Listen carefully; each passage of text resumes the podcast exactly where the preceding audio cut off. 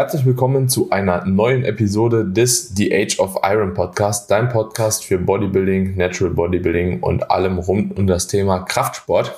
In der heutigen Episode sind wir mal wieder in einem Dreiergespann unterwegs, zusammen mit dem Tobi und auch der Johannes Schwall ist erneut hier auf dem Podcast zu Gast. Johannes, das letzte Mal, als wir, glaube ich, hier gesprochen haben auf dem Podcast, war es ein bisschen rund um das Thema Schmerzbehandlung und Physiotherapie, glaube ich, im Kraftsport. Heute soll es aber um etwas anderes gehen. Und zwar werden wir uns das Ganze mal so ein bisschen kritisch anschauen, was in der letzten Zeit auf den sozialen Medien so von verschiedenen Influencern ausgespuckt wird, wie man das Ganze eventuell auch so ein bisschen kritisch hinterfragt und vor allem auch, wie man vielleicht sinnige Informationen für sich selbst gewinnt. Das ist auf jeden Fall eine Episode, die, glaube ich, für den einen oder anderen sehr, sehr wichtig sein kann. Und ich freue mich sehr auf das Gespräch. Aber bevor wir jetzt hier reingehen, Johannes, du kannst dich vielleicht noch mal ganz kurz vorstellen für all diejenigen, die dich bisher noch nicht kennen. Ich glaube, uns unsere Zielgruppe hat sich auch nochmal so ein bisschen geändert in der letzten Zeit und dementsprechend, jo, Johannes, wie geht's dir? Wer bist du? Was machst du? Und ja, wieso bist du hier? Ja, ich bin der Johannes, ich bin 26 Jahre alt, ich coach schon eine ganze Weile und bin Bachelor in Physiotherapie, mache gerade noch an der Spoho einen Master. Da habe ich mir aber gerade tatsächlich ein Pausensemester gegönnt, weil die letzten zwei Wettkampfsaisons einfach äh, zu prominent in meinem Leben waren. Ich coach GNBF und DBFV und NPC hauptsächlich und betreue hauptsächlich Bodybuilder in den Klassen Classic Physik, Men's Physik und viele Frauen im Bereich Wellness, Bikini und Figur. Also eigentlich alles, oder? Ja, ich habe tatsächlich in den, in den, in den Enhanced-Klassen halt wenig äh, schwere Open-Bodybuilder tatsächlich. Also da ist die Tendenz ganz klar bei mir in Richtung Classic und Men's Physik. Aber ich denke mal, das ist aktuell bei jedem fast so. Hm. Ich glaube, das Open Bodybuilding geht auch ziemlich stark zurück. Also wenn ich mir jetzt so, keine Ahnung, einfach mal so die Wader Classic angeschaut habe letztes Jahr, dann war da jetzt auch, also im Verhältnis so Open Bodybuilding zu Classic jetzt auch nicht mehr wirklich ein großer Unterschied. Ich würde sogar sagen, so dass die Classic-Klassen doch noch ein bisschen stärker auch bestückt waren. Ja, total, total. Also gerade bei den ganzen ungetesteten Verbänden ist es ja so, dass da immer mehr Leute einfach in die Mans und in die Classic gehen. Und ich sage jetzt mal, bei der GNBF ist das ja so deutlich durchmischter. Also da würde ich sagen, ist Bodybuilding tatsächlich auch noch überlegen, gerade. Oder Tobi? Ja, schon. Man hat dieses Jahr gesehen, dass, oder letztes Jahr im Herbst, dass äh, die Classic schon größer wird. Es waren ja, glaube ich, für sechs oder sieben Classic-Klassen. Glaube ich. Sechs oder Stimmt. sieben. Das ja, ist schon das viel. Waren auch viel, ja. Ne? Also das waren schon ziemlich viele Athleten und ich denke, das wird auch weiter wachsen, aber ich glaube, dass Naturalsport Bodybuilding immer noch, ja, entsprechend präsent sein wird. Ich denke, in der, in der GNBF-Szene ist halt die Classic eine super Möglichkeit für Athleten, die jetzt muskulär noch nicht so weit sind, sich in ein gutes Bodybuilding-Line abzustellen, sich trotzdem dann irgendwie mit Spaß auch auf der Bühne beweisen zu können. Vor allem finde ich, ich sag mal, den Entschluss in die Classic zu gehen, wenn es massetechnisch auch noch nicht für das Bodybuilding reicht, von dem Aspekt ja auch gut, dass das Posing so stark bewertet wird und die automatisch schon mhm. relativ viel Posing-Training machen müssen, um dann auch eine gescheite Kür zu präsentieren, weil die ja in der Finalwertung relativ stark bewertet wird. Und allein aus dem Aspekt haben die dann ja schon fürs normale Bodybuilding viel mitgenommen, wenn man dann irgendwann muskulär an dem Punkt ist. Johannes, jetzt wo du auch gesagt hast, du bist viel im DBFV und auch bei der MPC unterwegs, wie ist es da in, in, bei der Classic Physik? Wird die Kür mitbewertet? Nee, nee, nee. Also weder bei dem DBFV noch bei der NPC wird die Kür mitbewertet. Ich habe tatsächlich dieses Jahr, also letztes Jahr bei der DBFV-Meisterschaft bei der NRW eine Abwertung mit einem Athleten bekommen, der wirklich, ich kann euch mal später Bilder zeigen, Klessia nicht hätte sein können. Und da habe ich als Judges Feedback bekommen, dass der die Pose nicht symmetrisch stand, weil wir eine Doppelbizeps mit Hüftversatz standen. Und die haben mir tatsächlich gesagt, der hätte alle Posen perfekt symmetrisch stellen sollen. Und im Prinzip ist es dann halt einfach genauso wie in Bodybuilding. Und dann haben die ja auch noch die Classic Bodybuilding. Die, das heißt, das ist irgendwie dann so eine Zwischenklasse. Die sind dann halt irgendwie in einem ganz normalen Bodybuilding-Slip da unterwegs und sind aber auch nicht so breit wie die Bodybuilding-Klassen. Aber wenn die im Endeffekt eh alle die gleichen Posen stehen müssen und die da gar keine Differenz wollen und auch alle im Prinzip gleich hart sein müssen, und wenn du natürlich dann auch ein Gewichtslimit bekommst und dann auch gesagt bekommst, ja, und er ist ja auch schon fast zu muskulös für die Klasse, dann ist das so, yo, eigentlich ist es mal was Gutes gewesen, sein Gewichtslimit auszufüllen im Bodybuilding. Ja. Ja, deswegen finde ich eigentlich ganz ehrlich, das auch gar nicht so verkehrt, dass die GmbF tatsächlich da mit einer Kür oder mit einer Bewertung der Kür zusätzlich reingeht. Ja, weil ja, sonst kommt sowas halt eben zustande, was halt wirklich ein Problem ist. Ja. Hast du vor, dann nochmal jemanden zu stellen dann in so eine Klasse beim DBFV? Ich sag mal so, ich habe schon noch äh, vor, da, da Athleten reinzustellen, weil man halt dann, wenn man mit denen international auf Wettkämpfe geht, halt dann auch wieder andere Sachen sehen kann. Gell? Das ist halt dann mhm. nicht immer so eine Linie, die da perfekt verfolgt wird. Und ich würde mich da auch nicht von einem Judges-Feedback jetzt verrückt machen. Aber ich bin trotzdem aktuell dazu am tendieren, ähm, die meisten Jungs, die massetechnisch halt einfach in die NPC reinpassen, da reinzupacken. Aber man muss natürlich sagen, zwischen NPC Classic und äh, DBFV Classic liegt noch ein großer, großer Unterschied. Und mhm. die allgemeinen Anforderungen, so auch was Härte angeht, die sind in der IFBB, also beim DBFV, nicht ganz so hoch. Deswegen ist das oft gut, finde ich, für Athleten, die, ich sag jetzt mal, zum ersten Mal starten und bis vor zwei Jahren gab es noch kein einziges NPC Regional. Jetzt mittlerweile haben wir, keine Ahnung, 15 Regionals in Deutschland über, über, übers Jahr verteilt. Das Ding ist, als ich mit Tobi und Nico zum Beispiel noch auf den Wettkämpfen waren, da brauchten wir gar kein Regional zu machen, weil es keine gab. Und dann sind wir direkt auf äh, Mr. Olympia Amateur und Co. geflogen. Aber was willst du mit einem First-Timer da? der auch nicht dementsprechend aktuell aussieht. Und dann ist natürlich, ich sag mal, der DBFV eine gute Möglichkeit, weil viele können aus gewissen Gründen halt dann auch nicht mehr bei der GNBF starten. Und um dann die ersten Bühnenerfahrungen zu sammeln, vor allem weil die auch nicht wollen, zum Beispiel auch in den Frauenklassen, dass die ganz so hart kommen. Das ist auch so einfach so aus dem, zum Athletenschutz wird da immer behauptet. Was ja auch dann in dem Fall gar nicht so verkehrt ist, wenn es noch nicht um Profisport geht. Ja, ja, äh, also würdest du auch jemanden, der natural unterwegs ist, beim DBFV dann so eine Classic Physik stellen? Also so gerade auch die First-Timer? Ja, kann man absolut. Kann man absolut. Das Problem ist nur, der DBFV war quasi immer ein Exklusivverband gewesen. Und mittlerweile hat sich das intern so ein bisschen geändert. Und mittlerweile sperrt der DBFV nicht mehr. Aber das ist erst seit zwei, drei Monaten. Mhm. Ach stimmt, da war ja, wenn du DBFV starten willst, wirst du halt gesperrt oder halt darfst nie mehr beim DBFV starten. Genau, das heißt, du musst dir halt dann überlegen. Ich habe zum Beispiel aktuell einen Athleten, der be den bereite ich in der Mans Physik für die GNBF vor im Herbst und der hat schon DBFV-Shows gewonnen in der Mans Physik.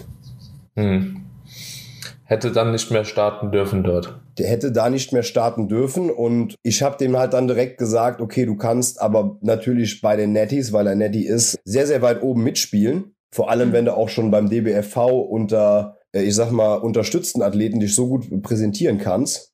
Und der ist mhm. mittlerweile deutlich, deutlich besser. Jetzt muss man mal gucken. Du warst ja mit in Vegas. Du siehst ja, das Profi-Mans Physikbild ist ein ganz anderes, was hier so national eine Mansphysik gewinnt. Deswegen würde ich mir bei dem jetzt schon mhm. fast Sorgen machen, dass er für die GNBF schon zu viel Muskulatur in der Mansphysik hat, aber genau das international bei den Profis bringen könnte auf seine Größe, was da gefordert wird. Deswegen ist das so, ich tendiere da fast schon den Doppelstart machen zu lassen, auch in der Classic noch, weil der einfach auch die Muskelmasse hat. Aber geht ja auch nicht bei jeder Show, weißt du? Das ist ja auch das Problem. Also du kannst ja beispielsweise bei der GmbF kannst ja keinen Men's Physik stellen und auch gleichzeitig halt eben in die Classic. Kannst du halt, ich glaube, in Ungarn kannst du es machen. Also auf einer Worlds, glaube ich, kann man es auch machen, soweit ich das noch richtig im Kopf habe. Ich weiß nicht, wie es jetzt äh, EM auch. EM auch, ja. Ja, voll. Ja, also bietet sich eigentlich im Herbst dann an. Ja, aber ja, gr grundsätzlich äh, sehe ich das auch mit dem National und International, aber bei allen Verbänden so als ein kleines Problem. So, ne, das ist ja durch alle Klassen eigentlich durchweg. Wenn du dir jetzt, wie gesagt, ein DBFV anschaust, wo jetzt dann anscheinend gesagt wird, dass man auf nationaler Ebene halt eben nicht so hart sein soll und dann gehst du international, dann fehlt dir halt eben super schnell halt eben, keine Ahnung, 10 Kilo Muskelmasse plus die Härte noch on top so und die kriegst dann halt eben nicht in einer der gleichen Season nochmal aufgebaut, ne. Und das ist ja eigentlich auch beim NPC so, ne. Irgendwie, du darfst halt eben, bevor du Profi wirst, musst du ein Gewichtslimit haben, minus 10 Kilo oder so und dann bist du Profi und dann darfst du 10 Kilo mehr haben. Ja, und ich sag mal, bei der GNBF kommt ja jetzt noch erschwerend hinzu, wenn du bei, bei der PNBA Pro wirst, dann hält die Pro-Card ja auch, wenn du nicht startest, nur zwei Jahre. Das heißt, wenn du Profi wirst und dann eigentlich die Pro-Physik aufbauen willst, dann ist die Pro-Card wieder weg. Ja. Das ist was, was, was noch nie Sinn gemacht hat für mich, ne? weil man ja eigentlich davon ausgeht, wenn jemand schon entsprechend gut ist, dass er dann einfach noch mehr Zeit investieren muss, dass er noch besser wird. Vor, vor allem muss dann alle zwei halt Jahre bezahlen. zu starten ist halt ja. So, also ich habe meine jetzt nicht bezahlt, die Broker, die ist wieder weg. Mhm. Kannst du wieder GBF machen, toll. Leben wir. so, ja, ja es, so. es ist eigentlich komplett bekloppt. Also. Ja. So, aber das ist also ich verstehe es auch nicht. Das ist ja auch wirklich ein Problem, weil äh, ich, ich kann ja jetzt nicht nochmal eine GmbF machen, weißt du? Also so irgendwann ist doch halt auch mal gut. So, da, da denkt sich doch auch jeder Athlet, der bei der GmbF stellt, das ist doch nicht sein Ernst jetzt. Ne? So, aber eigentlich müsste ich noch mal eine machen. Ne? Also da kannst du versuchen, irgendwie über so Wildcards und so, über einen Verband dann anzufragen, so, ob du halt eben, wenn du schon Profi warst und auch schon Profi gestartet bist und das gewonnen hast, eventuell Wildcard bekommst für die Season so, aber die dürfen, glaube ich, auch nur eine pro Jahr vergeben und so. Das ist alles total komisch. Und eigentlich nicht so athletenfreundlich, wenn man ehrlich ist. Ne? Normalerweise, also da finde ich, das finde ich auch tatsächlich bei anderen Verbänden besser. Ich, wenn, wenn du bei der NPC Profi wirst, bezahlst du quasi diese Pro-Card und sobald du Profi wirst, sind alle Wettkämpfe kostenlos. Das heißt, Profis, die schreiben sich auf einen Wettkampf ein und können dann da starten. Ja, das ist schon geil. So. Und das und einzige. Anders, ne? Also, das ist auch von der, von der ganzen Veranstaltung her etc. pp. drumherum, ne, das ist halt schon eine ganz, ganz andere Liga. Also Patrick hat so ein bisschen erzählt von seiner Pro-Show. Der hat gemeint, das war halt eigentlich so mit der geilste Wettkampf, den er je gemacht hat, ne? Also so von allem. So wäre einfach top organisiert gewesen, so Backstage geil, Bühne geil. Also einfach alles drumherum hat halt gepasst, ne? Und dann bezahlt halt nichts dafür. Das ist schon, schon ja, stabil. Also ich, man, man muss ja jetzt insgesamt dazu sagen, so teilweise die äh, Zustände an den Wettkampfveranstaltungsorten. Jetzt mal jeglicher Verband dahingestellt, aber gerade oft bei so Regionalwettkämpfen, das ist doch teilweise unter aller Sau. Ja. Also das, was du da als Athlet geboten bekommst, man muss jetzt mal zum Beispiel bei der Dennis James Classics, da hat mein Athlet alleine schon 250 Euro Startgebühr zahlen müssen. Mein Coaching-Pass hat 100 Euro gekostet, mein Backstage-Pass. Und mit dem kannst du nicht vor die Bühne gehen. Das heißt, du brauchst auch nochmal ein Vorwahlticket und ein Finalticket für insgesamt nochmal 100 Euro. Und jetzt muss man sich mal überlegen, das ist eine verfickte, beschissene Bodybuilding-Meisterschaft. Keine Profimeisterschaft. Ja, da ist keine Pro-Show noch hinten dran und ein Riesen-Event. Du kannst für 300 Euro wildeste Sitzplätze bei einem Bundesliga- oder Champions League-Spiel bekommen. Mit allem drum und dran. Ja. Ja, also ich habe in England auch, glaube ich, 700, ich, wenn ich mich richtig erinnere, ich glaube, es waren 700 Euro bezahlt. Ja. Oder wir sind zum Beispiel, wir haben die Arnolds Classics, da haben wir einen Klassensieg geholt und kamen dann nicht in die Pro-Show zuerst rein, weil die nochmal wollten, dass wir uns ein Ticket holen. Mit der Athletin, die die Amateur gewonnen hat gerade, da quasi Profi geworden ist, eigentlich dürfte man sowas die, die, Weißt du, die hat in der Saison drei Pro-Cards geholt mhm. und ist eigentlich jetzt Profi in dem Verband. Die musst du natürlich noch annehmen, klar, und dann bezahlen und dann dauert das noch ein bisschen. Aber man muss doch die eigenen Profis der Liga oder zumindest die, die eine Pro-Card gewonnen haben, in die Veranstaltung reinlassen. Also was ist das denn? Vor allem noch, wenn es die gleiche ist. ja, das ist schon geil, ey. Ja, krass siehst du, das ist eigentlich auch mal schön zu sehen, so dass es bei anderen Verbänden halt auch so ist, ne?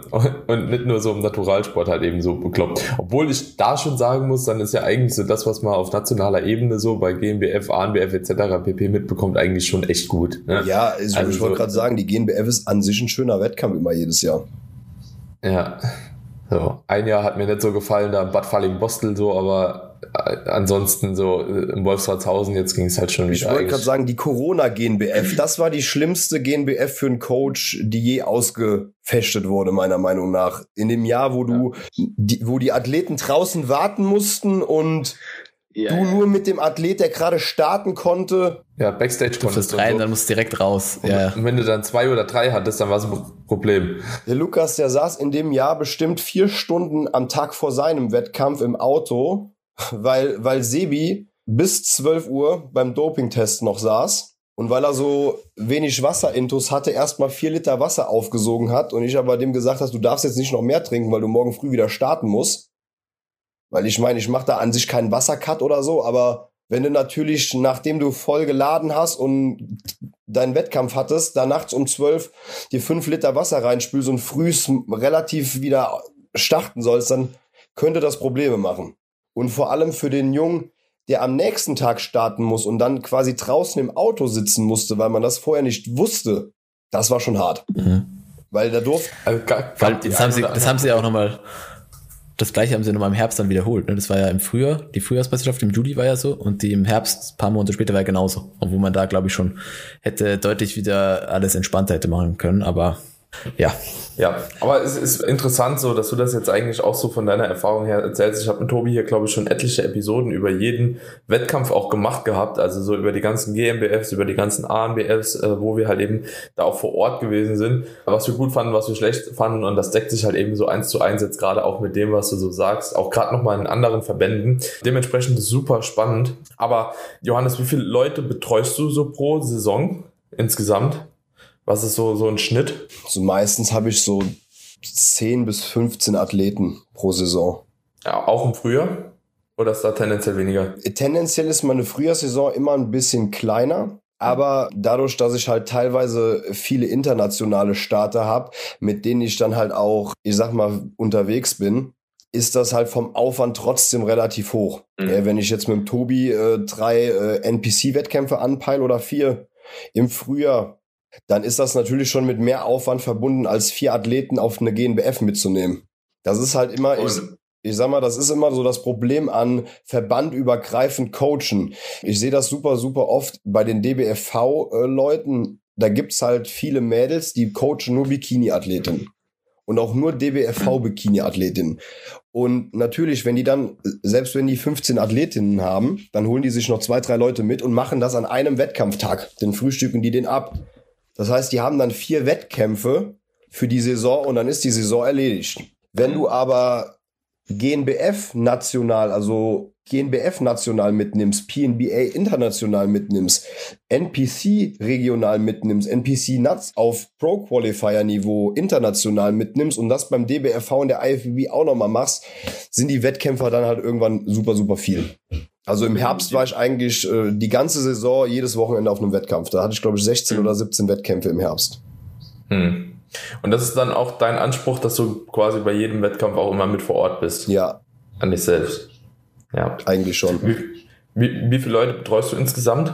Ich habe so immer 45 bis 50 Leute im Coaching was ja auch schon eine gute Anzahl ist, wenn dann halt eben die meisten davon Athleten sind. Ne? Also wie viel starten davon? Die meisten, also lass mal, lass mal vielleicht zehn Leute Lifestyle sein. Aber von denen muss man auch immer wieder sagen, viele sind ja auch von Lifestyle schnell dann auch mal auf Prep. Hm. ich bin da aus Versehen reingerutscht. So, ne? Ja, total. Also super, super oft, weil ich meine, die Leute, die ja auch ein Lifestyle-Coaching jetzt bei mir zum Beispiel buchen, haben ja trotz, dass sie keinen Wettkampf unbedingt machen wollen, einen relativ sehr ambitionierten Anspruch und einen, die wollen, die machen da keinen Unterschied. Also meine Lifestyle-Kunden, die trainieren letztendlich genauso hart wie ein Bodybuilder, nur wenn man eine Lifestyle-Diät macht, lässt du vielleicht die letzten sieben Wochen Diät aus. Ja, ja, deckt sich schon so auch so mit dem, was wir, glaube ich, so im Coaching haben. Also ich habe, glaube ich, auch so in der Rotation vielleicht 10, 15, die jetzt nicht unbedingt zumindest jetzt Status Quo die Ambition haben zu starten, aber die halt eben auch, sie schreiben immer in der Bewerbung, ja, ich lasse es mir noch offen oder ich könnte mir auch vorstellen, irgendwann mal zu starten oder sowas steht immer eigentlich so als, ja, angefügte, angefügtes, ja, keine Ahnung, steht auf jeden Fall angefügt immer dabei viele finden das grundsätzlich auch geil, sonst werden die sich, glaube ich, auch nicht von jemandem wie uns coachen lassen. Und ich glaube, viele sind da einfach, da haben viele, glaube ich, einfach auch so Hemmung zu sagen, ey, ich mache Bodybuilding, wenn ich keine 120 Kilo wiege. So dieses mhm. einfach auszusprechen, hey, ich bin Bodybuilder. Ja, ja man kann ja, auch mit 80 Kilo Bodybuilder sein. Manche können sich auch selbst nicht richtig einschätzen. Und wenn sie dann mal vom Coach hören, hey, du hast eigentlich doch Potenzial, dass du das machst und mit den Ambitionen, die du da reinsteckst, probier's halt mal oder wenn man ihm einfach entsprechend Feedback gibt, sind manche dann auch doch committed, das Ganze irgendwann anzugehen. Hm, definitiv. Hm. Johannes, jetzt hast du gesagt, du hast so 40 bis 50 äh, Leute, 45 bis 55, irgendwas in dem Dreh. Wenn du jetzt jedes Jahr auf so gut wie jeden Wettkampf mitgehst, also manchmal ist es ja auch gar nicht möglich, weil beispielsweise zwei Wettkämpfe sich überschneiden, so da muss man sich natürlich dann auch aussuchen, wo man hingeht. Also ich mache das dann meistens äh, so, dass dort, wo die meisten Athleten von mir auch starten, dass ich dann halt eben dort vor Ort bin, wenn zwei sich überschneiden. Wie würdest du sagen, so, du bist ja jetzt gerade auch noch in deiner Physiopraxis so tätig und hast natürlich auch noch so dein kleines Gym etc. pp, was auch noch so ein bisschen Zeit frisst, in Anführungsstrichen.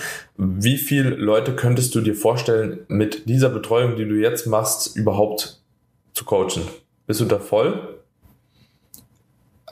Ja, also man, man muss ja dazu sagen, ich habe da ja jetzt selbst auch jemanden schon mit an Bord geholt. Und ich würde nicht sagen, dass man komplett alleine, wenn man auch nicht gewisse Aufgaben irgendwann abgibt, Vollzeit mehr als 80 Leute, wenn man da wirklich committed ist. Aber das sind halt auch wirklich, ich kenne ein paar gute Coaches, die machen auch so 90 Leute weg, aber die sind wirklich jeden Tag 13 Stunden am Rechner und leben davor sieben Tage die Woche.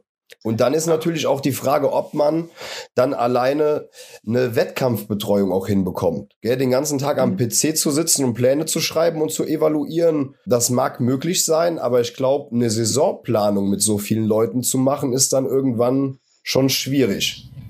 Hm.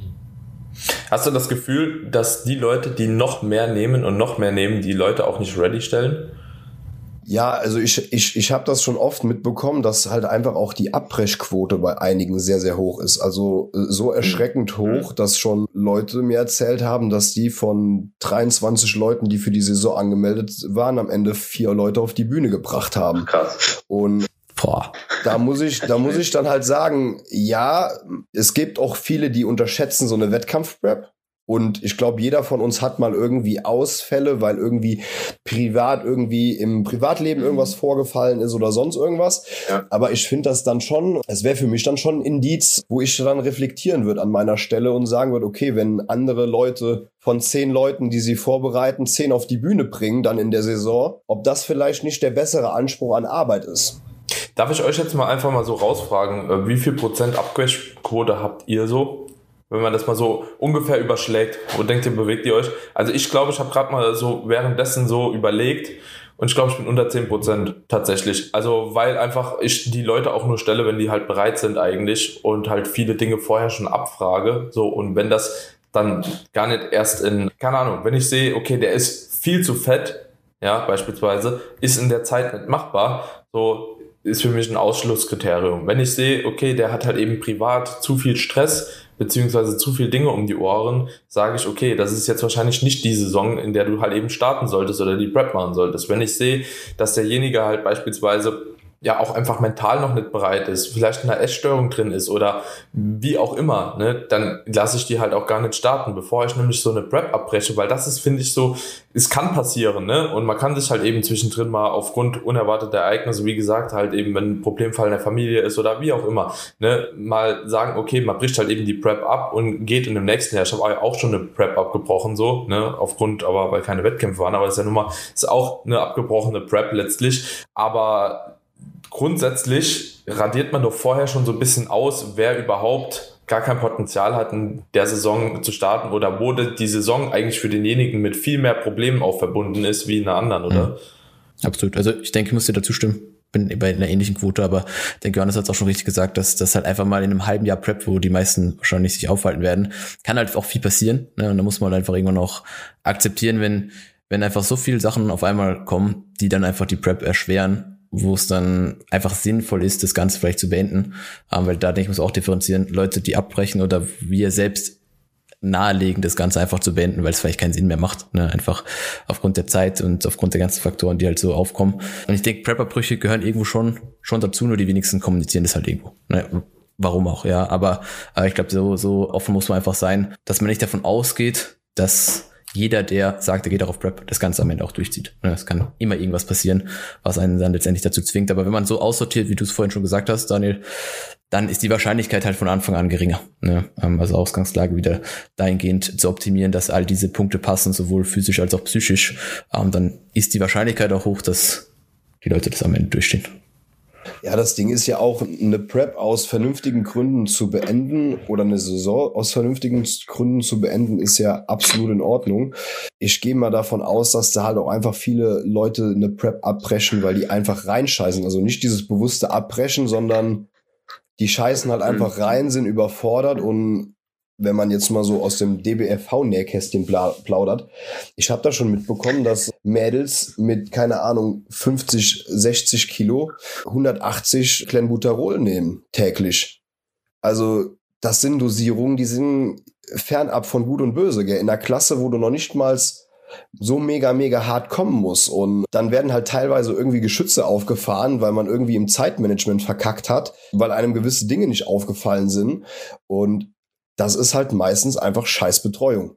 Ja, Im Endeffekt, wenn man, ich denke, wenn man so viele Abbrüche hat, beziehungsweise so viele Leute, die irgendwie die Prep nicht schaffen, kann man nicht sagen, dass die, die reißen sich nicht zusammen oder die sind nicht dedicated genug oder sonst irgendwas, sondern wenn da so viele es nicht auf die Bühne schaffen, dann ist die Betreuung dahin vielleicht auch nicht so gut. Mhm. Das ist ein guter Punkt. Da, da, merkt man aber auch schon wieder so der Unterschied zwischen so dieser Nelly-Bubble und so dieser Enhanced Bubble, weil so, keine Ahnung, wenn ich mir so die Coaches in der Nelly Bubble aktuell so zumindest anschaue, sind eigentlich, also so die wirklich nur Natural Athleten auch betreuen, zumindest die, die mir bekannt sind. Ne? Natürlich gibt's halt eben auch noch viele, die gerade so ein bisschen am Aufsteigen sind etc. Aber die, die mir jetzt bekannt sind, so die Guten, die bringen ihre Leute eigentlich auch schon immer mit einer ziemlich soliden Form auch auf die Bühne und haben dahingehend wahrscheinlich auch eine relativ niedrige Abbruchrate. Wenn man sich das jetzt so beim DBFV anschaut, ähm, ich kann mir halt eben auch nur so im geringsten vorstellen, wie so eine Vorbereitung halt eben dort abläuft, ne? Weil es hört sich tatsächlich jedes Mal für mich auch irgendwie gleich an. Also ich war letztens auch nochmal im Commercial Gym, ne? Äh, habe ich mich mit einer Athletin unterhalten, die in der Figure gestartet ist. Da haben wir auch so ein bisschen so drüber gesprochen, über quasi eine Vorbereitung, so wie ich überhaupt coache und so, ne? Und die hat eigentlich primär auch von ihrem Coach erzählt, von ihrer Vorbereitung. Da bin ich wieder vom Glauben komplett abgefallen. Ne? Also so alles, was man denkt, so was normalerweise doch klar sein sollte, es ist immer noch vorhanden und wahrscheinlich kommt einem das nur selbst nicht so vor, weil wir halt eben so spezifisch in dieser Nelly Science-Based XY-Bubble sind, ne? wo halt eben alles so versucht wird schon zu optimieren und dann hörst du halt eben so Dinge wie, keine Ahnung, vegan funktioniert nicht, ne? so vegane Proteinquellen funktionieren nicht, ne? also so, das ist schlechter wie halt mit Fleisch beispielsweise das zu machen, so, ähm, als, also so, sie war auch natural, ne? muss man halt auch so dazu sagen, plus dann kommen halt eben so Dinge dazu wie täglich halt eben Cardio, dann irgendwie doch nicht fertig geworden, dünn auf die Bühne und, und, und, also so, so diese ganzen Dinge, wo du eigentlich denkst, das kann doch eigentlich nicht sein, dass das immer noch so präsent ist. Und nichtsdestotrotz sind so Leute halt eben weiterhin bei so einem Coach und denken halt, ja, der hat recht. So, und ich weiß gar nicht, was die da mit den Köpfen der Leute machen teilweise, aber die sind so krass da drin versteift, dass der Coach auch recht hat, das lässt sich ja gar nicht durchsprechen fast. Also, so, dann müsstest du ja, keine Ahnung, erstmal zehn Aufklärungsgespräche machen. Wieso, weshalb, warum das vielleicht jetzt doch nicht so die beste Strategie ist. Und dann ist es mir auch irgendwo klar, wenn ich sowas höre, dass halt Leute teilweise 100 Leute betreuen können oder sowas. Ne? Wenn du halt sowieso hörst, okay, beispielsweise vegan funktioniert nicht und jeder den gleichen Plan kriegt, so halt mit, okay, es ist halt eben nur Reis, Chicken, Brokkoli, kein Fett drin, im Optimalfall auch noch. Ja gut, dann ist sowas halt auch schnell abgefrühstückt, ne? So, ist wild. Genau. Dann Thema, vielleicht jetzt, wo wir gerade auch so bei Coaches waren. Coaches Suche, Coaches Auswahl. Johannes, worauf würdest du persönlich achten, wenn jetzt jemand den Podcast hört und ja, noch so ein bisschen auf der Suche ist nach einem Coach? Was sind so für dich Indizien dafür, dass der Coach vielleicht eine gute Arbeit macht oder was sind so Punkte, auf die du selbst eventuell schauen würdest? Tobi, kannst gerne auch noch mal was dazu einwerfen. Ja, Johannes kann ruhig anfangen, dann kennt sich vielleicht auch, auch mit, mit, vielleicht du eventuell auch gerade noch mal so ein bisschen mit dem Enhanced-Bereich auch mit eingeschlossen, so, weil du da doch schon ein bisschen tiefer drin bist für mich läuten immer Alarmglocken, wenn einfach äh, zu wenig Parameter abgefragt werden. Das ist eigentlich so das Erste, was ich immer sehe bei vielen Leuten aus der Szene. Da frage ich mich, wie will man ein Coaching machen, wenn du nicht das, der klassische Gym-Besitzer bist und die wirklich oldschool jeden Tag bei dir trainieren und du zusammen, weißt du, so dieses richtige Oldschool-Life fühlst. Ja. Aber wie kann man denn ohne Parameter arbeiten? So, Schwierig. und wenn ich dann teilweise sehe, dass dann manche Leute sich keine Ahnung, einmal die Woche zu einem FaceTime-Call kurz treffen und die dann so die Athleten dann ihrem Coach so auf dem Handy per Selfie-Video so zeigen, so ist die Form gerade. Und die sonst halt einfach nur einen Trainingsplan per PDF bekommen und sonst halt nichts haben. Ja, dann kann man das auch ruhig für 50 Euro anbieten und 300 Mann machen. Das ist aber tatsächlich auch gang und gäbe. Also ich glaube, so gerade im Enhanced-Bereich sind die Coaching-Preise auch irgendwo so bei 100 bis maximal 200 Euro, oder? Kann das sein? Ja, also ich sag mal bei vielen äh, regional auf jeden Fall, gell? Weil, weil halt das Ding ist, viele Leute haben halt wirklich von Trainingsperiodisierung noch nichts gehört. Und das ist ja so, ich sag mal, in der Coaching-Szene wie mit Tätowierern, gell? Da brauchst du ja keine richtige Ausbildung gemacht zu haben. Also das ist nicht irgendwie reglementiert und jeder kann das machen, was er möchte. Und du hast halt einfach viele Coaches, die machen in ihrem Beruf was total anderes und ja, haben da gar nicht irgendwie auch so das nötige Hintergrundwissen, weil eigentlich jeder, der sich, ich sag mal, in den letzten 20 Jahren mit Trainingswissenschaften befasst hat, dem muss Periodisierung irgendwas sagen.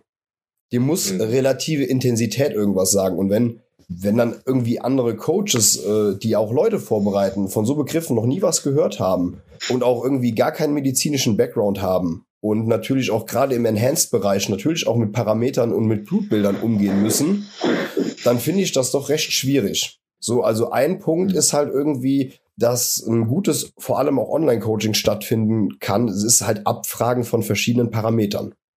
Mhm. Ne, auch ein regelmäßiges, im Hands-Bereich ein regelmäßiges Anfertigen von Blutbildern. Aber ich mache das auch mit Naturalathleten regelmäßig schon mal. Also die müssen zwar nicht so oft ein Blutbild machen, wenn es irgendwie keine Probleme gibt, wie jemand, der unterstützt. Aber zu einem Prep-Beginn mit einem unterstützten Athlet aus der NPC, der wirklich auch vorhat, Profi zu werden, da wird, da wird, da werden Blutbilder gemacht. Der mhm. wird auch schon mal Blutdruck kontrolliert oder auch Zucker dann wird man machen müssen, ja. Hast du das Gefühl, das machen zu wenige? Ja, total. So in dem Bereich. Total. Ja. Total. Also ich sag mal so, viele Bodybuilder machen das, glaube ich, von sich aus. So, mhm. dass die so gucken und auch regelmäßig schon mal Blutdruck messen und so. Aber dass irgendwie da großartige Vorgaben bestehen, das sehe ich, sehe ich selten.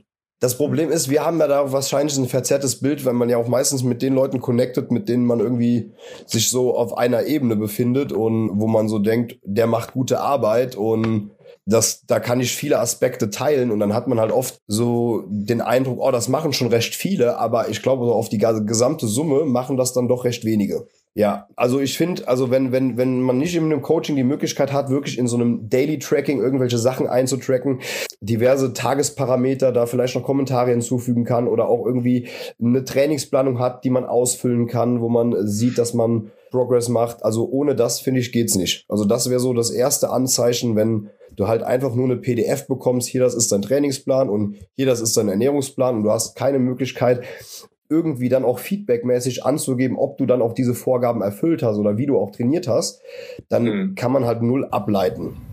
Ja. Ja. Würdest du sagen, also jetzt, das ist auf jeden Fall natürlich schon im Rahmen von einem Coaching, also wenn man sich ja auch irgendwo schon im Coaching befindet, ist aber eigentlich genauso interessant, da halt eben zu sehen, okay, macht er halt eine gute Arbeit oder nicht. Hast du auch das Gefühl oder ihr, dass auch da eine Überanalyse stattfinden kann und Werte abgefragt werden, teilweise, mit denen die Leute gar nichts anfangen können? Also sprich, du hast das alles, ne? Du hast ein Daily Tracking Sheet, du hast einen Trainingsplan, du kannst das Ganze auch irgendwo individuell immer ein bisschen anpassen, etc. pp. Habt ihr das Gefühl, dass man öfter mal mit auf den Weg bekommt oder das halt eben beobachten kann? Manche Leute oder manche Coaches fragen Dinge ab, mit denen sie eigentlich gar nicht umgehen können. Sprich, es wird ein Trainingsplan aufgebaut mit REA etc. pp. Und beispielsweise auch mit Pausen gearbeitet und so, aber einfach nur um eine Pause zu machen irgendwo, aber den Kontext gar nicht verstehen. Das habe ich so ab und zu, dass ich das Gefühl habe, halt eben klar, es wird mittlerweile halt eben sehr, sehr viel gemacht, aber Irgendwo fehlen entweder die Anatomiekenntnisse, warum überhaupt beispielsweise eine Übungsreihenfolge besteht oder warum überhaupt halt eben eine Position halt überladen wird, äh, warum man eine Pause irgendwo reinbaut, warum man mit REA überhaupt arbeitet und das einfach nur gemacht wird, weil es andere machen. Also das ist so ein Ding, das ich halt eben so ein bisschen wahrnehme, dass ich das Gefühl habe, okay, man hört irgendwie XY Influencer zu oder keine Ahnung, man schaut sich ein paar Coaches an, dann macht man das einfach genauso. weil die machen es ja auch. Also so, das ist, glaube ich, auch so ein Ding, was ich immer wieder sehe. Und da würde ich auch jedem auf jeden Fall, der in einem Coaching ist und sich da halt eben nicht sicher ist, ob das das Richtige für ihn ist, einfach halt eben auch selbst so ein bisschen hinterfragen, ja, kann der Coach letzten Endes dir auch begründen, warum er gewisse Dinge macht? Macht das Sinn? Und da muss ich halt auch dazu sagen, es macht auch nicht immer, und das muss man einfach ganz klar sagen, es ist nicht immer so, nur weil jemand jetzt eine Pause irgendwo beispielsweise programmt in einer Session, dass das, keine Ahnung, fünf Hintergründe haben muss. Ja, es passt manchmal halt eben auch einfach in den Plan, ne? weil das ist genauso ein Problem. Wenn man denkt, alles muss einen Sinn haben, so. Ja, ja klar, oder die Convenience ist einfach bei der Übung besser mit einer, mit einer Pause at bottom oder so, gell? Das kann man ja auch manchmal haben. Aber das würde ich, dem würde ich schon so zustimmen eigentlich.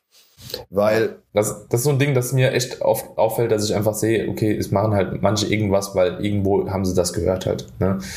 Es muss halt der Kontext immer, immer sinnig, sinnig sein. Also du kannst nie einfach irgendwo irgendwas programmen oder irgendwas abfragen, auch was du vorhin gesagt hast, was dann für die Person oder auch für den Coach selbst ja keinen keinen Sinn macht. Also muss im Endeffekt ja alles irgendwo schlüssig sein und wenn, wenn, wenn man in einem Coaching ist und man den, den Coach fragt, warum machen wir das und er hat davor keine Begründung, oder er sagt sogar sowas wie, ja, weil der und der das so macht, dann würde ich auf jeden Fall rennen. Ne? Also dann würde ich einfach sagen, das, ja, wird, wird nicht passen. Ne? Also da muss halt immer irgendwo ein Background sein, warum wir irgendwelche Entscheidungen von unseren Kunden treffen. Und am Ende muss es halt auch zu einem gewissen Resultat führen. Ich denke, das ist halt auch einer der, der Gründe, wo man, wo man ganz gut, sag ich mal, abhängig machen kann, kann jemand was oder kann jemand nix. Ne? Wenn irgendwo Resultate mit äh, dem Zielklientel, mit dem man sich auch bisschen identifiziert, entstanden ist oder entstanden sind. Und wenn das nicht der Fall ist, dann wird wahrscheinlich auch nicht so eine gute Arbeit gemacht. Ja. Ja, ich finde Resultate sind auf jeden Fall auch äh, mitunter das mitunter das Wichtigste. Ich sage jetzt nicht, dass das Wichtigste ist, weil ähm, beispielsweise wenn jemand halt eben nur ein Prep Coach ist oder sowas, ne, und keine Ahnung 20 Anfragen hat und die 10 guten nimmt, ja, beispielsweise, weil er einfach nicht mehr betreuen kann in der Saison, wird er natürlich auch bessere Resultate erzielen, wie jemand, der das halt eben mit einem Klienten, der, keine Ahnung, vielleicht schon von Anfang an dabei ist, sich hart erarbeitet hat über drei, vier Jahre, der eventuell aber gar nicht das Potenzial hat, wie derjenige, der sich einfach aussuchen kann. Ne? Da muss man halt auch so ein bisschen unterscheiden. Natürlich kannst du mit guten Leuten bessere Resultate erzielen, weil die Ausgangsbasis einfach mehr stimmt. Aber wenn du halt eben jemand, der eigentlich keine gute Ausgangsbasis hast, so weit bringst über Jahre, ja, dass er dann irgendwann auf die Bühne kommt und auf der Bühne halt eben wirklich auch solide aussieht, ja, selbst wenn er keine Top-Platzierung macht, selbst wenn er keine Finalplatzierung macht, dann ist das auf jeden Fall auch schon ein Big Win. Und da kann man halt eben auch schon sagen, das spricht halt für die Arbeit von einem Coach. Aber da ist vielleicht auch sehr, sehr wichtig, dass man sich halt mit der Person wirklich intensiv auseinandersetzt. Und das finde ich tatsächlich halt eben, ja, ist halt eben auch da bei der Suche von einem Coach ziemlich wichtig und nicht ich sag mal so, und auch nicht der beste Influencer, der in Instagram irgendwelche Reels macht oder Bilder macht oder etc. pp. irgendwelche Texte für die Beiträge drunter abschreibt von irgendwo, ja, ist dann auch letzten Endes der beste Coach, weil da gehen dann doch schon ein paar mehr Werte hervor, die derjenige auf jeden Fall nailen sollte, ja, bevor man sich da halt eben sicher ist, dass, okay, nur wenn man auf Instagram halt eben XY liest, ist das auch immer das Richtige. Ja. Das ist halt auch das Problem oftmals, was man so sieht, wenn wir jetzt beispielsweise, sage ich jetzt mal, wir drei uns gewisse Dinge auf Social Media anschauen, auch einen Podcast vielleicht hören, teilweise in YouTube-Videos sehen, da ist halt auch oftmals viel Quatsch dabei. So, und das, glaube ich, zu differenzieren, wenn du keine Ahnung hast, ist halt sehr, sehr schwer. Ne? Ich finde die Lawine immer witzig. Ich finde, wenn man so relativ oft, ich sag mal, die neuesten Paper sich so anguckt und man liest irgendwas über keine Ahnung, Unterschieden von längenmediiertem Training zu ähm, kürzenmediiertem Training. Also eher die gedehnte Position zu überladen oder eher die, äh, die, die maximale Full Contraction zu überladen. So, da gibt's so ein paar Daten zu. Du, du, du bekommst das mit, du liest diese Paper und du bildest dir eine Meinung dazu und du merkst aber auch schon parallel, wie es dann irgendwann auf Social Media anfängt. Dann kommt ja erstmal, die wenigsten lesen ja wirklich ein Paper oder drei. Die meisten lesen ja dann schon mal, das wäre ja schon gut, die lesen dann von irgendeinem so Science Publisher für die Leute so eine Zusammenfassung. Weißt du, sowas wie bei Physio Meet Science oder sonst irgendwas. Keiner von denen, die danach ihre scheiß Reels drehen, hat auch nur eine von diesen Studien komplett gelesen. Da werden teilweise Studien angehangen, die überhaupt nichts mit dem Thema zu tun haben. Da, da sind ja auch teilweise, ich sag mal, Vergleichsstudien, die du einzeln gar nicht in den Kontext setzen kannst.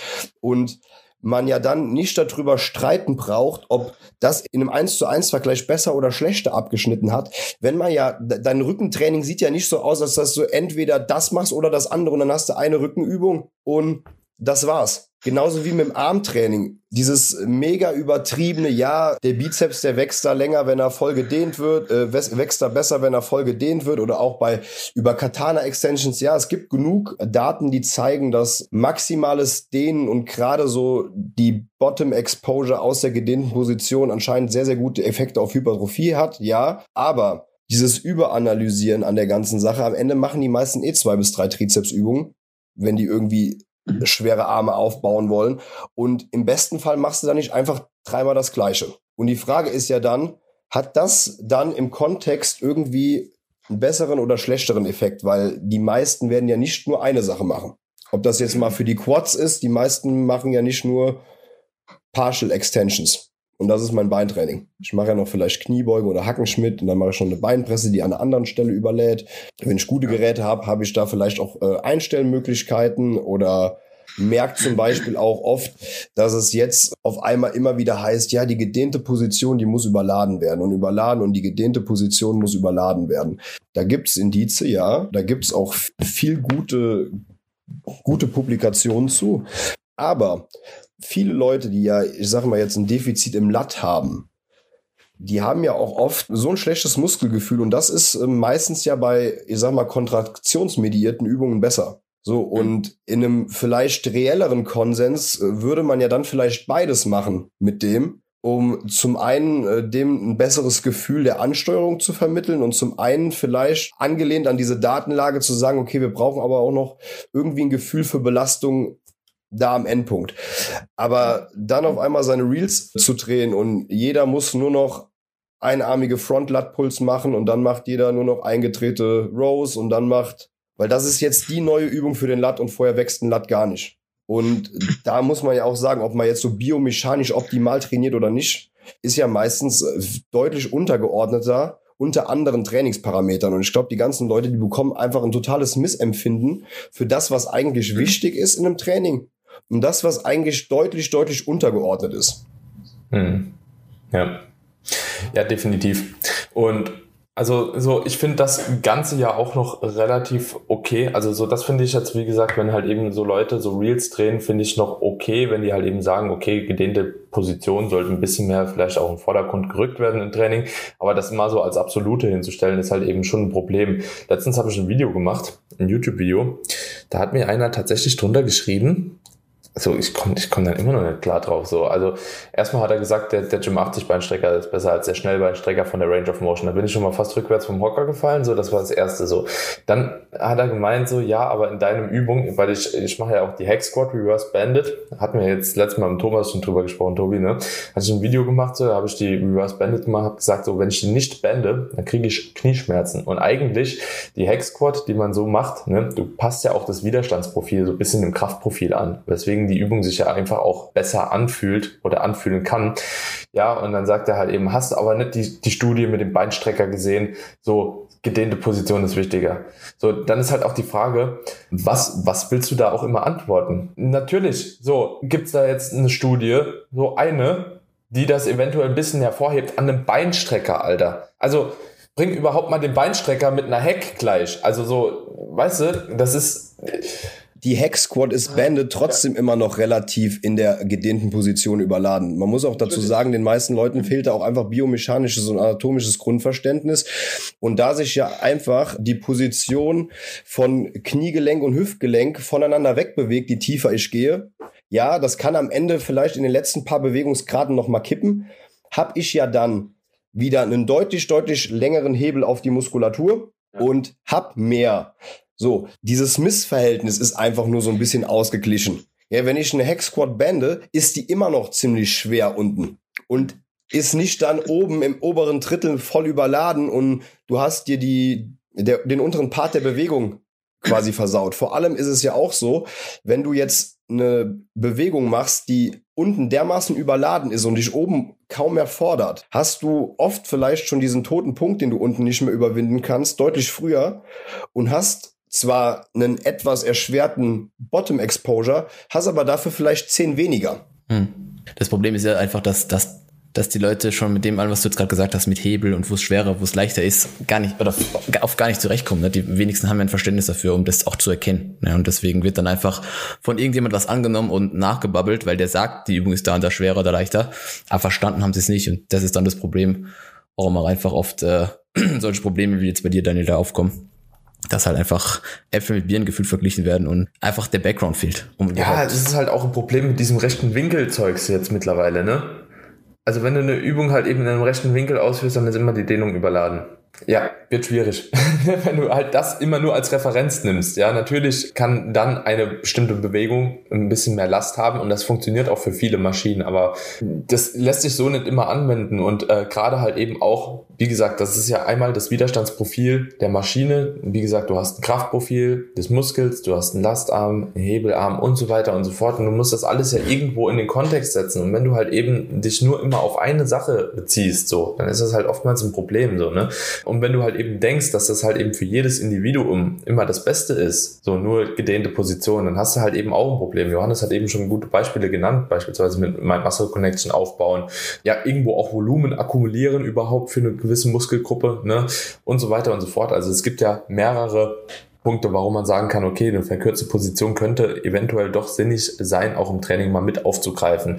Gerade auch wenn man beispielsweise von verschiedenen Trizepköpfen oder sowas spricht. Ja, wenn man jetzt sagt, okay, man macht halt eben nur Katana Extension, wo wahrscheinlich der lange Kopf dann doch irgendwo stark involviert ist. Ja, was ist denn mit den anderen? Also, weißt du, so, was, was ist denn mit den anderen Köpfen? So, ja, aber ist nochmal ein anderes Thema. Ich finde, schwierig wird's nur, wenn Sachen erfunden werden. Ich sag mal so, dann habe ich lieber die Influencer, die sagen oder die halt eben im Rahmen ihrer Möglichkeiten, das muss man halt eben auch den Influencern zusprechen. Man darf nicht vergessen, wenn, also ich mache ja selbst auch Reels. Du hast halt auch nur eine gewisse Zeit zur Verfügung, etwas zu thematisieren. Ja, also oftmals wäre ein YouTube-Video über eine Übung vielleicht ein bisschen sinniger, wenn wir jetzt beispielsweise die Katana Extension mit der Lasten der Dehnung vielleicht mit einbringen hier als Beispiel es würde eventuell fünf Minuten, zehn Minuten brauchen, bis man das Ganze wirklich auch in einem Kontext bisschen erklärt hat. Ne? Aber das ist ja für die Leute zu langsam, zu langweilig. Ja, so und die wollen ja immer schnell, schnell, schnell, schnell viele Informationen. So, ne? Sonst guckt man das ja auch nicht. Und wenn nicht ein Reel anfängt damit, das ist die beste Übung für XY, so dann schaltet man ja direkt ab. Das ist eine Übung, die du nutzen kannst in deinem Training, um den langen Trizepskopf zu, zu, trainieren. Bock keinen. So, das ist die beste Übung, um deinen langen Trizepskopf zu trainieren. Ne? Das ist die einzige Übung, die du brauchst, um deinen langen Trizeps. Das catcht halt so, ne? Und das ist halt eben ein Problem. Ich finde es nur, also wie gesagt, wenn man sich dann zumindest auf halbwegs valide Daten auch bezieht, ja, und da von den richtigen Leuten das auch so ein bisschen mitkriegt, ist ja schon okay. Was problematisch wird, finde ich, wenn Sachen erfunden werden im Trainingskontext. So, ne? Also wenn einfach so von irgendwelchen, und das finde ich, ist eher doch, also zumindest für mich auffällig, in der Enhanced-Szene vertreten, dass Dinge einfach erfunden werden und gesagt wird, das ist besser. Beispielsweise, was mir immer wieder so im Kopf kommt, so eine extrem übertrieben lange Kadenz, so eine Time under Tension Ausführung, so mit, keine Ahnung, irgendwie acht Sekunden Exzentrik, zwei Sekunden unten halten, fünf Sekunden Konzentrik und dann nochmal oben zwei Sekunden in der Konzentrik halten also sowas sieht man tatsächlich im Enhanced-Sport, finde ich, relativ oft, dass wirklich die Bewegungen so übelst lange ausgeführt werden, wo es halt einfach auch mittlerweile, denke ich, genug Daten gibt, die halt zeigen, so ab einer bestimmten Zeit, ich glaube, das bewegt sich irgendwo so bei acht Sekunden pro Wiederholung, oder? Also für Konzentrik und Exzentrik, ich bin, bin mir gerade nicht ganz sicher, aber so in dem Dreh war es, glaube ich, hat man da halt eben nicht mehr unbedingt einen Vorteil von. Ne? So. Das Ding ist ja auch, es kommt ja auch eher auf die gesamte Time under Tension an und nicht auf die Zeit, in der jede einzelne Wiederholung bewegt wird. Und da gibt's schon, ich sag mal, für so extrem langsame Wiederholungen gibt's halt therapeutisch teilweise Anwendungsgebiete. Ja. Deswegen habe ja. ich von so mhm. Klienten teilweise mehr. Aber ich sehe natürlich auch, dass so Time under Tension Training oder sonst irgendein Quark und so, da, da kann man ja fast die meisten Intensitätstechniken auch dazu zuzählen da wird halt irgendwas von irgendwem behauptet, da hat dann einer sein Markenzeichen und dann machen die das alle und ja, der, der kotzt, ist nicht unbedingt dann immer besser. Ja, wenn ich den jetzt einfach nur metabolisch überlaste mit so einem Time Under Tension Training, dann ist das nicht unbedingt irgendwas, was denjenigen dann deutlich weiterbringt in seinem Trainingskontext. Und so denn das Hauptproblem, denke ich mal, ist, wenn mit so Sachen um sich geworfen wird, dass man da halt null weiß, was da eigentlich die Hintergründe für sind. Gell? Eine langsamere Kadenz zu verwenden macht Sinn, um den Impact im Counter-Movement-Bereich zu reduzieren. Und das kann ich zum Beispiel mit Athleten anwenden als zum Beispiel Symptommodifikation bei irgendwie Schmerzen. Ja, wenn ich merke, okay, ich mache die Kadenz deutlich langsamer, hat er keine Schmerzen bei höherer Last, weil halt eben der Impact vielleicht im Counter-Movement reduziert wird.